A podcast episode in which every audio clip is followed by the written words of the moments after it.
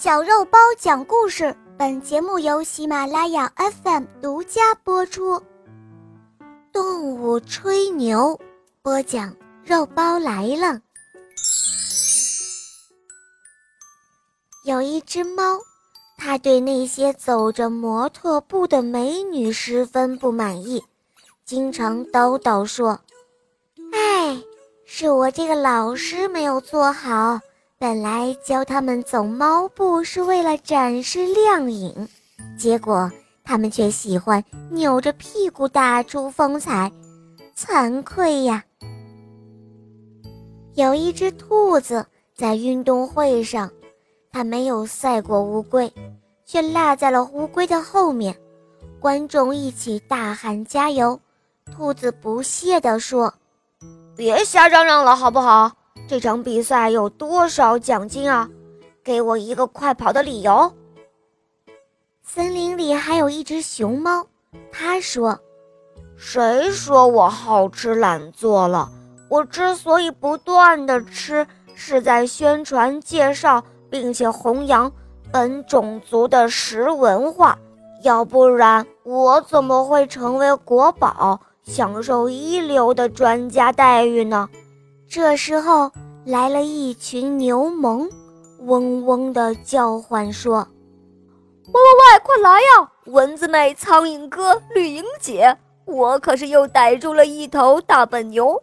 快听，它在哞儿的叫，多么凄惨，让我们真不好意思下口了呢。”这时候有一只鹅在嘲笑一只天鹅，它说：“切！”飞得那么高，纯粹是为了跑到空中去作秀吗？饿了还不得落到地上来觅食？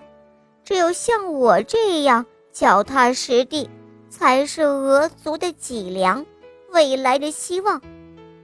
再看那边的磨坊里，有一头驴在转着圈推磨，旁边有一匹马说：“嗨，哥们儿，你要是累了就歇歇吧。”驴子挺起了脖子，发出嗷嗷的嘶叫。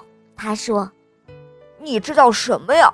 我这样，这是在创造吉尼斯步行记录呢。”这时候，树上有一只八哥飞了过来，他低下头对树下面的狗说：“哎，我说狗兄弟，下面有一只兔子，你怎么不去撵啊？”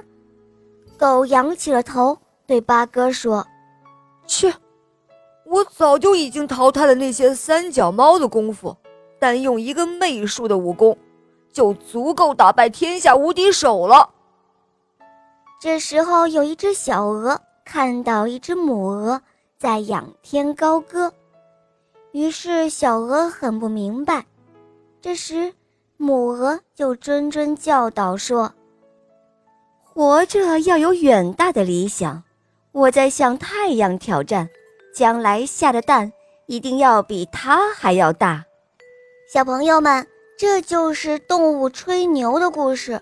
在生活当中，不乏有爱吹牛的人，他们因为想要表现得更加自信，让别人更加尊重自己而吹牛。可是有的时候，有一些人吹牛已经超出了一定的限度。甚至连自己都相信了自己吹牛说出的话，爱吹牛其实并不是什么好事，因为经常爱吹牛的人，也可能会给自己带来很多不利的伤害，同时也是心理健康问题的反应哦。小朋友们可千万不要学这些小动物吹牛哦。好了，今天的故事肉包就讲到这儿了。肉包还有更多好听的故事哦，小朋友们赶快搜索“小肉包经典童话《萌猫森林记》，一起来收听吧。